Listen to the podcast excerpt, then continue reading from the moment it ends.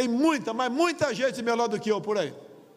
Não faço questão de dizer que quero ser presidente. O cara tá desesperado. Bolsonaro já tá batendo pino, falando em entregar a toalha, mas também não é por menos. As investigações vão chegando perto dele, dos seus filhos, dos milicianos no entorno dele e o cercadinho do Palácio do Alvorada vai ficando cada vez mais apertado. A verdade é que o Bolsonaro hoje, mais até do que do impeachment, tem medo é da cadeia. E esse é o tema de hoje no nosso Café com Bolos. E aí, tem tempo para um cafezinho?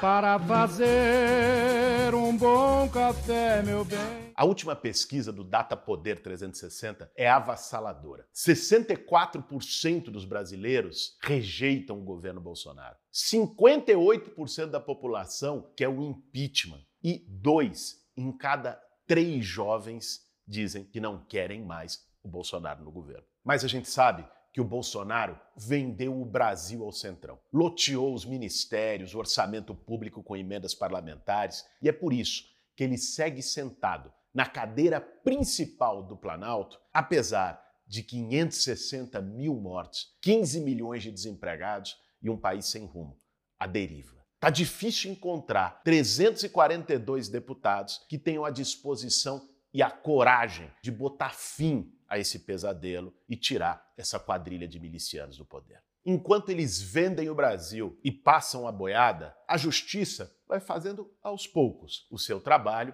e começa a chegar perto do chefe. Não é à toa que o Bolsonaro atualmente não ataca tanto os comunistas, a esquerda, os direitos humanos, mas voltou suas baterias contra o STF, o TSE, a CPI. Está começando a entornar o caldo.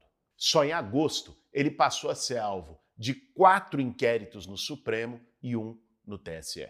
As quatro investigações do Supremo apuram, primeiro, interferência na PF antes da saída de Sérgio Moro. Segundo, prevaricação no esquema da compra da vacina envolvendo o líder do seu governo.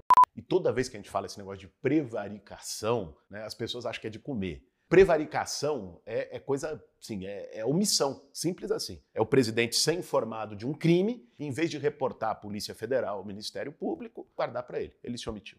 Terceiro, ataques ao sistema eleitoral. E quarto, vazamento de dados sigilosos no inquérito da PF. O que anda mais rápido hoje, até porque não é controlado pelo Augusto Aras, Procurador-Geral da República, é o inquérito aberto ainda no ano passado no Supremo, que busca investigar uma organização criminosa digital que atenta contra a democracia. A abertura do inquérito diz textualmente o seguinte: há uma associação criminosa denominada Gabinete do Ódio, dedicada à disseminação de notícias falsas, ataques ofensivos a diversas pessoas, autoridades e instituições, com flagrante conteúdo de ódio e incentivo à quebra da normalidade institucional e democrática. Essa estrutura estaria sendo financiada por empresários. Os laudos produzidos identificaram um comportamento atípico dos ataques sistematizados, iniciando-se de forma concomitante e cessando a comando específico, indicando o uso das redes sociais não como meio de liberdade de expressão, mas sim como instrumento de propagação de discurso do ódio e de ruptura ao Estado de Direito. Roberto Jefferson uma figura caricata da República, que foi da tropa de choque do Collor, participou de todos os governos e agora virou bolsonarista de carteirinha, foi preso justamente por participar dessa quadrilha. E na última sexta-feira, a PF foi fazer busca e apreensão na casa de um deputado bolsonarista do Rio de Janeiro e também do cantor Sérgio Reis. Que, decadência, né? O Sérgio Reis, bicho, quando eu era criança, eu, eu gostava da, da, música, Menina Porteira, toda vez que eu viajar pela... Sérgio Reis, uma figura que poderia ter ficado para a história como um representante da, da música popular e tal cara vira isso aí, é o fim da picada. Assim, eu, eu, ouvi o áudio dele, esse que circulou para tudo quanto é lado, que é o que gerou todo. Vamos invadir o Supremo, não sei o quê, de uma empáfia de uma cegueira. Enfim, triste, né? Triste fim do Sérgio Reis. E o Carluxo ficou dando chilique mais uma vez na rede social. Ele está sentindo o cheiro de que pode ser o próximo. Olha o tweet dele dessa semana. Há um bando de malandros tentando ligar especificamente meu nome ao enredo da prisão de chefe de outro partido, mais uma vez para atingir o presidente. E se esquecem, ele coloca se esquecem entre aspas, de incluir em suas cobranças a todos que deveriam, mirando no desgaste proposital de um só. Tem método.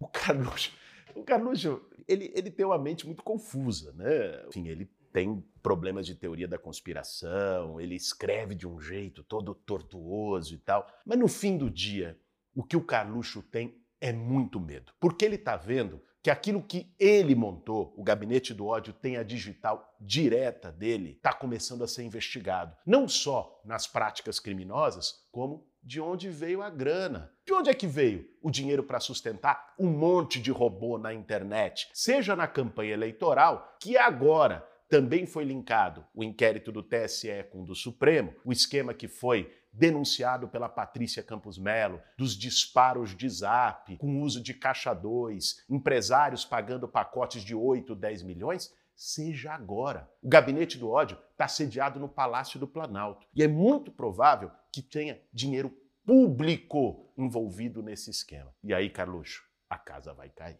E para completar o drama dos filhotes do presidente, essa semana o STJ negou o pedido do Flávio Bolsonaro para arquivar o caso das rachadinhas do Queiroz. E a CPI está fechando o cerco em relação ao esquema de corrupção da vacina, da Covaxin, e mandou quebrar nos últimos dias o sigilo bancário do Ricardo Barros, líder do governo. Gabinete do ódio, disparo de fake news no zap, rachadinha de gabinete, ataques contra a democracia, prevaricação em esquema de propina na vacina, genocídio. Com essa ficha corrida toda, não é por acaso que o Bolsonaro tá tão desesperado fica falando em golpe todo dia, se apega à história do voto impresso, tenta mobilizar e provocar os militares, faz discurso dizendo que não quer mais ser presidente. O cerco está apertando. E fica cada vez mais claro para todo o Brasil que o que a gente tem hoje não é um presidente, é um chefe de milícia. A gente vai seguir lutando pelo impeachment para poder livrar o Brasil logo desse pesadelo. Mas o impeachment é só o primeiro passo. Depois dele, vai ter que vir a cadeia. Esse foi mais um Café com Bolos. Para fazer um bom café, meu bem.